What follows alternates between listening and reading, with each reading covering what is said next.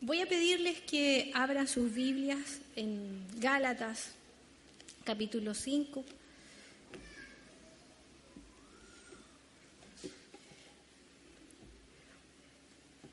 Vamos a ir reflexionando en torno a, este, a estos pasajes del versículo 13 em, al 15. Voy a dar lectura. Les hablo así, hermanos, porque ustedes han sido llamados a ser libres. Pero no se valgan de esa libertad para dar rienda suelta a sus pasiones. Más bien, sírvanse unos a otros con amor. En efecto, toda la ley se resume en un solo mandamiento. Ama a tu prójimo como a ti mismo. Pero si siguen mordiéndose y devorándose, tengan cuidado, no sea que acaben por destruirse unos a otros. Oremos al Señor.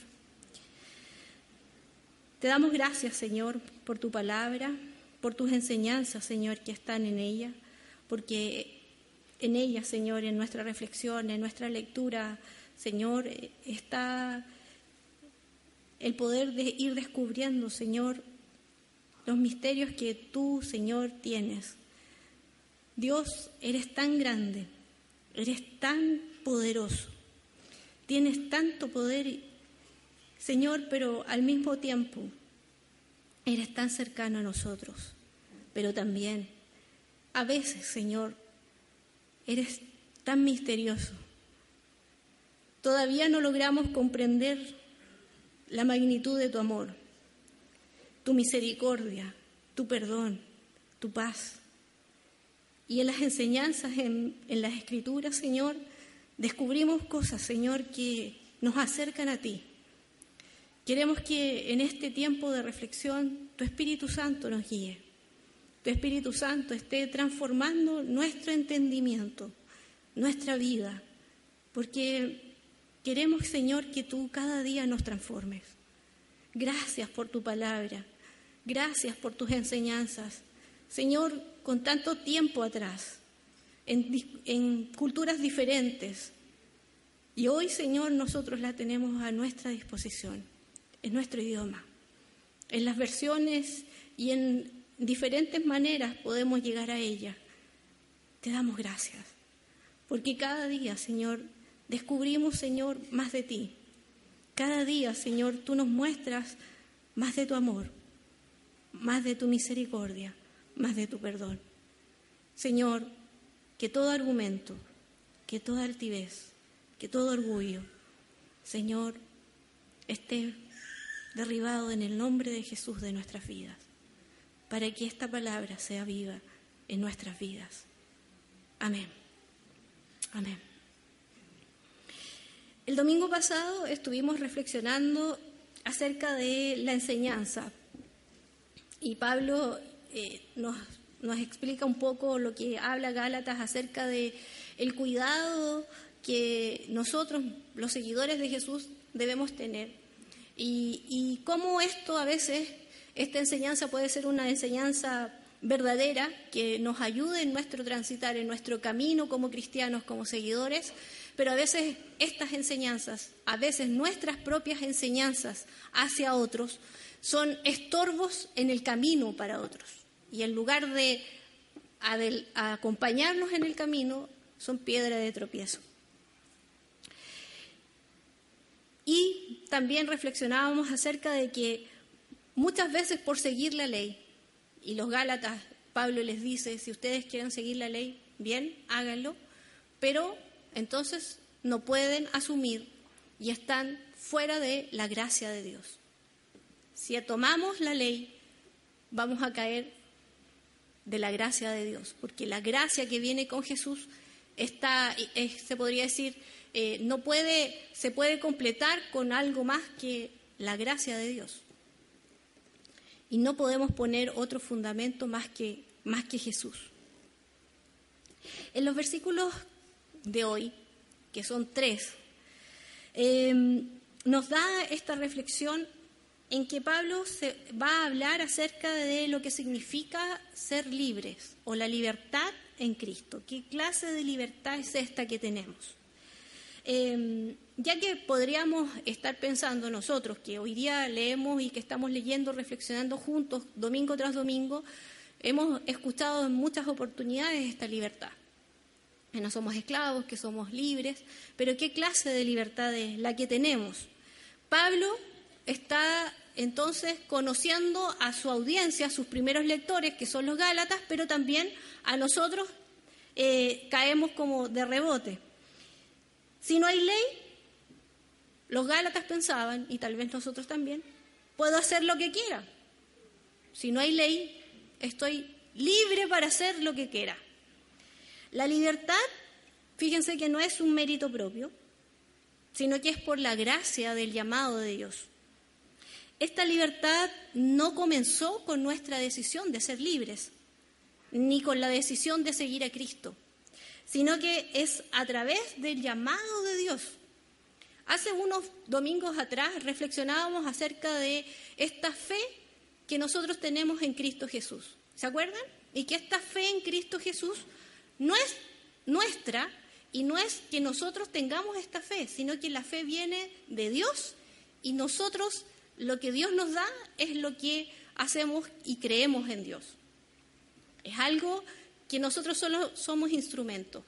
Y en esta clase de libertad también. La libertad la da Dios.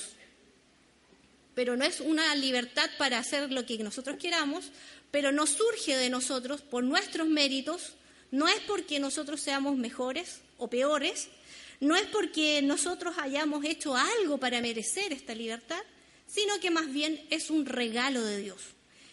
Y es un regalo de Dios y Dios lo da a nosotros. Y podríamos entonces explicar con tres puntos qué clase de libertad es la que está hablando Pablo en estos versículos.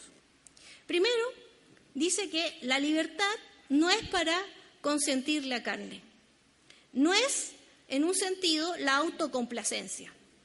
No se puede entender la libertad que nos regala Cristo como una licencia para pecar o una excusa para complacer todos nuestros deseos perversos, nuestra carne, nuestro egoísmo.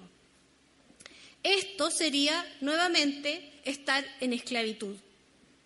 La libertad cristiana consiste en caminar y seguir a Cristo crucificado. Y es más, es crucificar mi deseo, mis pasiones, mi carne, mi autocomplacencia en la cruz de Cristo. Y en esa naturaleza y con eso pecaminoso, caminar con el Espíritu Santo. No dar lugar a la autocomplacencia, no sacar de la cruz estas cosas que mi carne, mi yo, no descolgarla de la cruz, mantenerla ahí y seguir con el Espíritu Santo en mi vida. ¿Y de qué manera? El fruto del Espíritu Santo tiene varios aspectos y cuando les explicamos un poco a los niños, el fruto, decíamos, es como una, un racimo de uvas y en cada granito hay algo que el Espíritu Santo tiene. Bueno, dentro de todos esos está el dominio propio. El dominio propio es para utilizarlo, no es una cosa que no, no se utilice.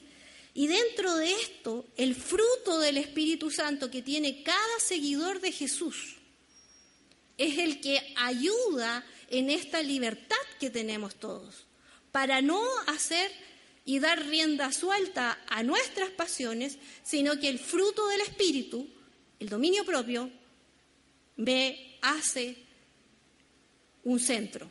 No puedo tener excesos de todas las cosas. Esto es parte fundamental de los que nosotros creemos en Cristo Jesús. Nosotros no somos señores de nosotros mismos. En nuestra vida hay alguien en el cual nosotros rendimos nuestra vida, y es a Jesucristo. Por lo tanto, la libertad que nosotros tenemos consiste en ponerse a disposición de Dios.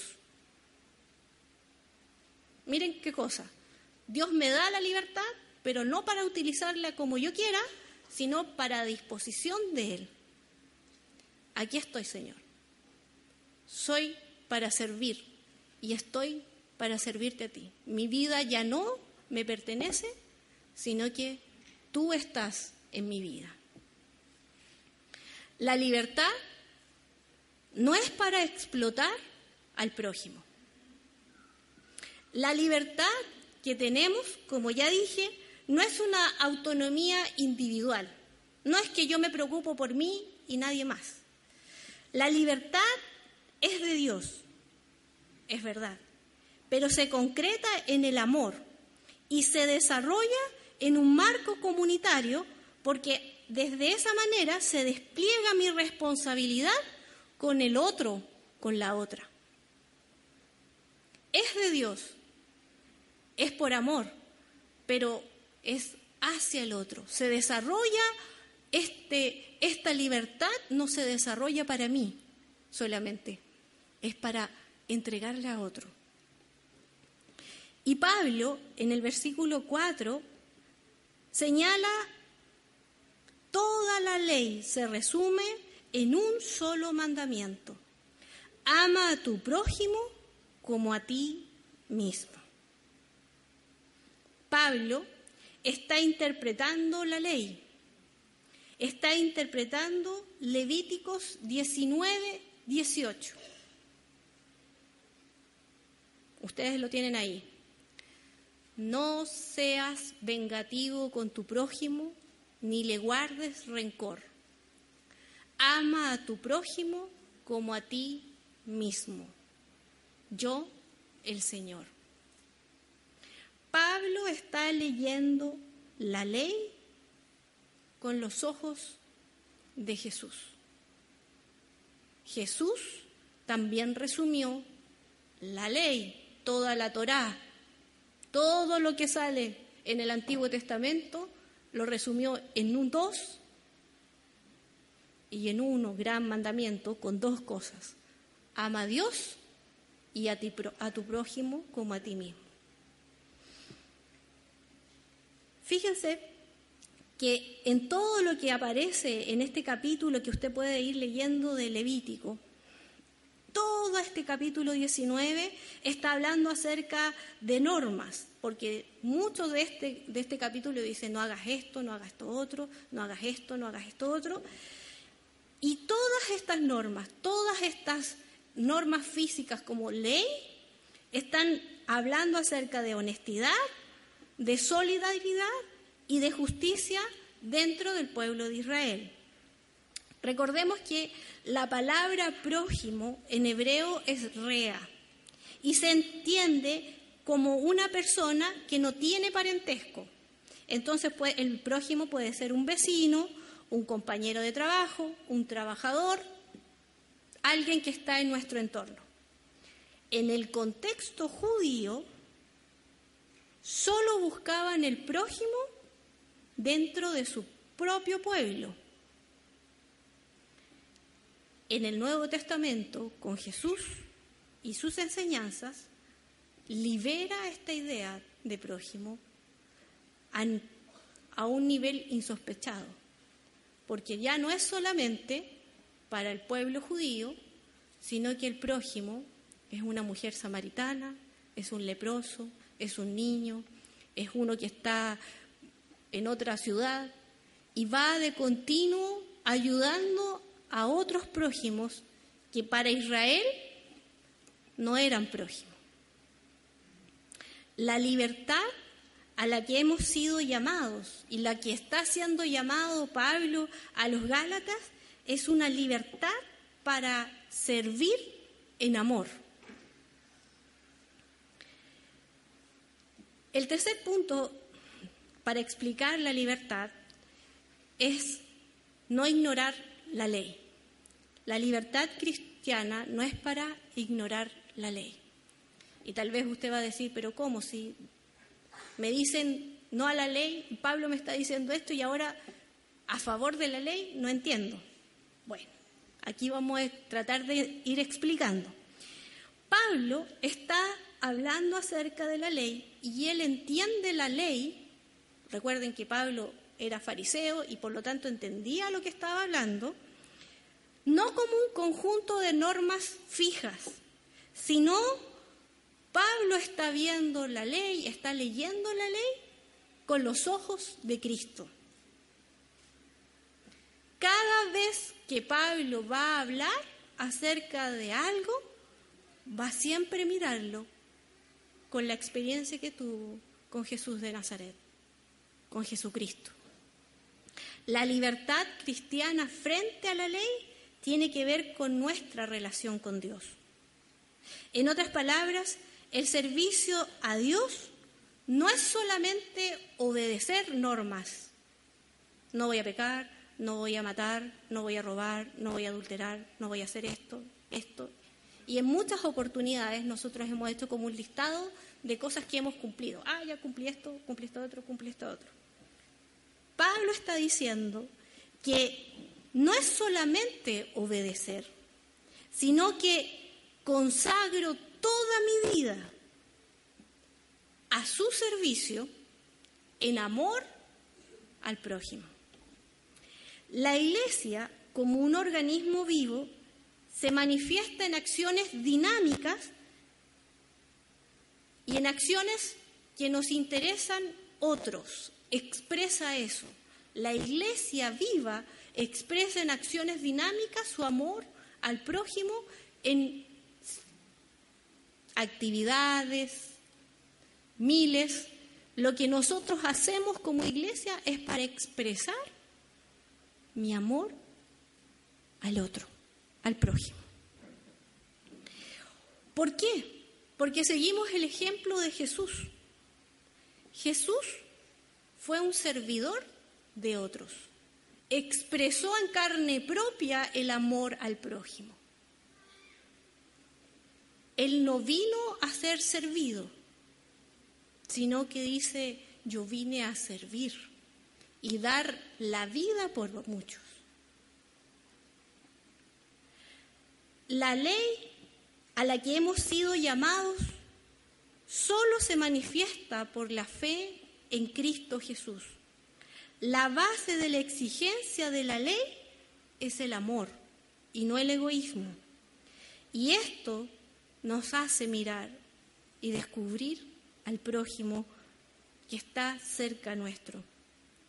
Ser amados y libres para amar es la acción que hace el Evangelio de Jesús en nuestras vidas. Si pudiéramos decir algo acerca del tema de la libertad y para que podamos tener un poco más de comprensión, la libertad tiene que ver, la libertad cristiana tiene que ver con un aspecto personal y un aspecto comunitario. En el aspecto personal, no es que si mis pasiones, y que aquí no solo hablo acerca de las pasiones eh, sexuales, sino que si toda mi vida está centrada en la autocomplacencia, y no tengo límites y transgredo los límites con mi prójimo, eso es pecado. Eso es pecado. Si a mí no me interesa y miento y si ofendo, si transgredo la libertad y el amor al otro, estoy cometiendo pecado. Las reglas y la ley que nosotros leemos en el Antiguo Testamento son claras. Hay cosas que nos dicen, no hagas esto, no hagas esto, no hagas esto.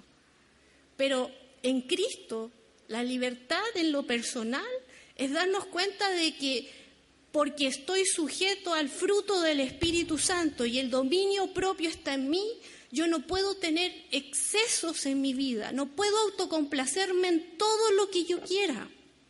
Porque cuando yo hago eso, voy a ofender a mi prójimo. Y eso es ofender a Dios, porque es pecado.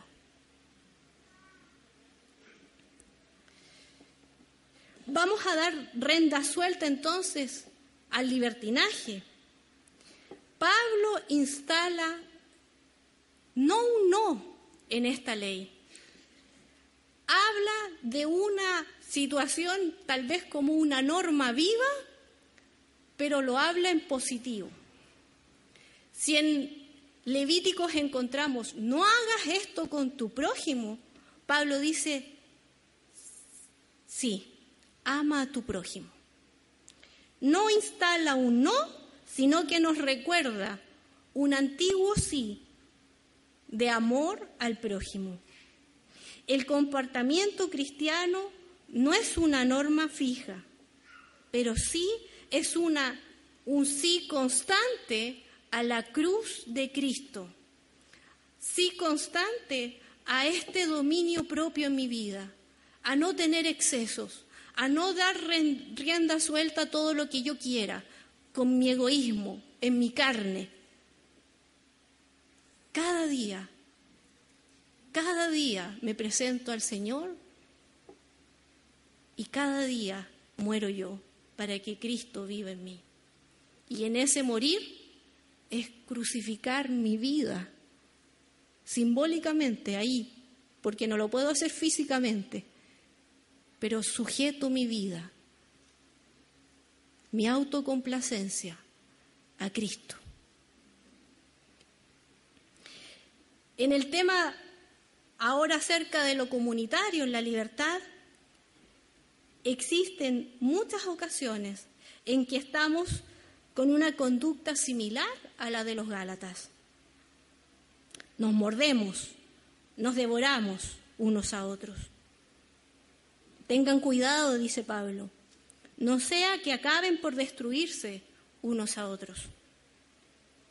La imagen que Pablo utiliza de morderse y devorarse es una imagen muy fuerte, porque los está comparando con las fieras salvajes del campo. Los animales, las fieras, son las que se muerden, son las que devoran. Ellos son los que actúan de esa manera. Pero los seres humanos, los cristianos, los seguidores de Jesús, no tienen esa clase de conducta.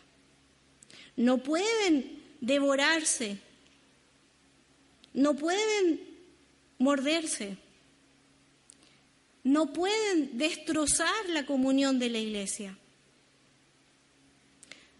No podemos ir mordiendo y destrozando a todos por la vida.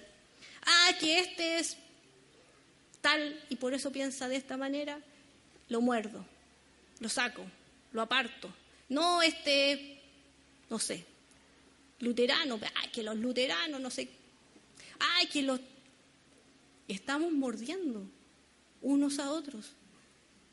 Estamos descalificando unos a otros y son hermanos nuestros. Son seguidores de Jesús y nos estamos comportando como fieras salvajes. Galat, en Galacia, esta comunidad se estaba comportando de esa misma manera. No sabemos qué situación había,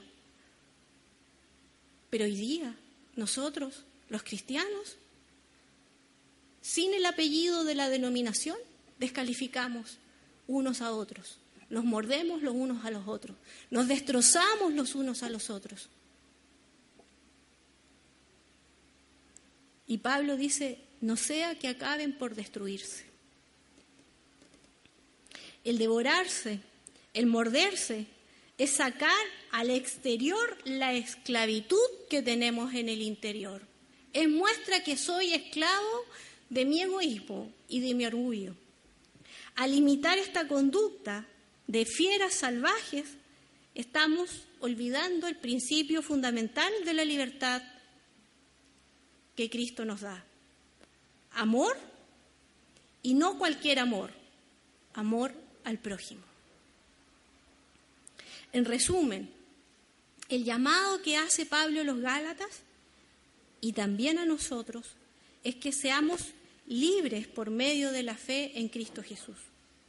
No para beneficio propio, sino para expresar con el dominio propio que estamos sujetos a Cristo, sujetos al Espíritu Santo, y que Él Y la manera que expresamos esto que estamos sujetos a Él es a través del servicio al prójimo, con la obediencia a la ley vista en los ojos de, Jesús.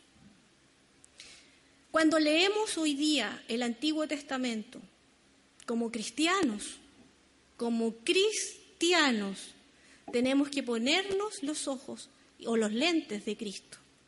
Si leemos el Antiguo Testamento sin Cristo, estamos mal.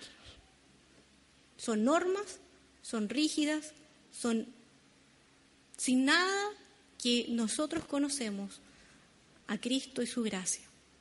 Cada vez que leamos las escrituras en el Antiguo Testamento, no debemos olvidar que Cristo tiene que alumbrarnos, así como Pablo lo hizo con Levítico 19. Nuestra idea de libertad que tenemos es la misma que la de Pablo. La libertad que usted piensa que tiene es la misma que está enseñando Pablo aquí en Gálatas.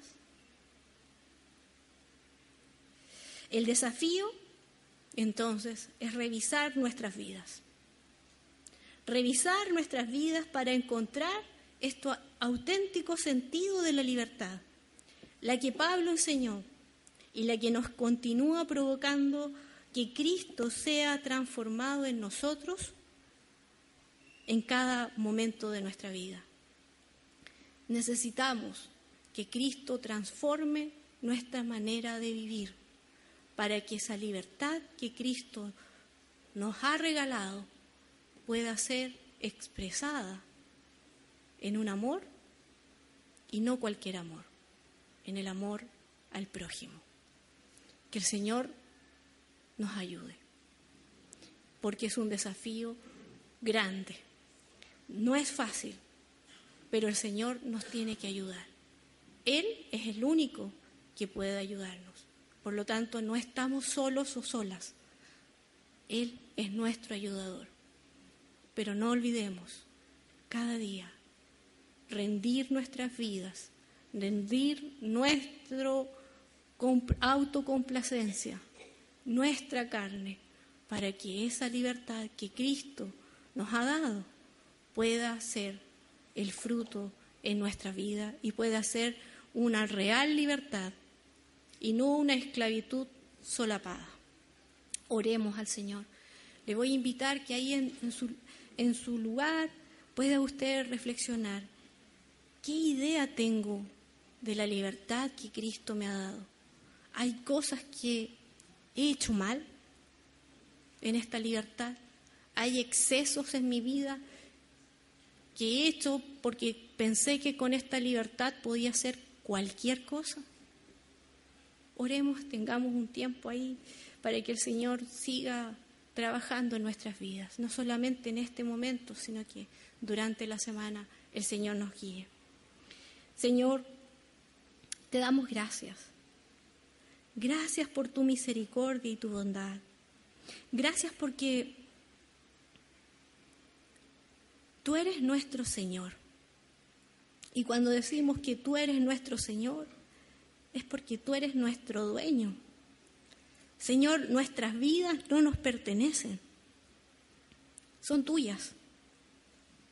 Cada cosa que hacemos y que tú nos permites, Señor, eh, hacer y desarrollarnos es por misericordia, es por tu bondad, pero es por tu gracia. Señor, no nos pertenece. La gloria es para ti. Y es por eso, Señor, que te queremos pedir que tú nos ayudes a entender esta libertad en nuestra vida. Pero por sobre todas las cosas, te pedimos, Señor, que tu Espíritu Santo nos guíe. Te pedimos que, Señor, el fruto del Espíritu Santo, Señor, esté en nuestra vida activo. Si el dominio propio, Señor, estaba tan alejado de nuestra vida, Señor, ayúdanos a practicar el dominio propio en nuestra vida. Señor, tú lo regalaste. Permite, Señor, que este sea el que esté en nuestras vidas, Señor, a flor de piel. Señor, te pedimos perdón si hemos cometido excesos. Señor, si hemos pecado en estos excesos. Señor, te pedimos perdón. Perdónanos. Señor, tal vez en la comida, en la bebida, en cosas que nos agradan, Señor, en nuestros deseos, en nuestra autocomplacencia. Tú nos conoces, tú sabes. Señor, ayúdanos, ten misericordia, perdónanos. Señor, gracias por desafiarnos nuevamente. Gracias, Señor, por empujarnos, Señor, a caminar contigo, a vivir esta libertad, Señor, que tú nos regalas, sometidos a ti, rendidos a ti, expresando este servicio, Señor, a otros que te conocen o no te conocen, pero en amor, que podamos servir, Señor, a otros. Ayúdanos, bendícenos, ten misericordia, Señor, de nuestras vidas. En el nombre de Jesús. Amén.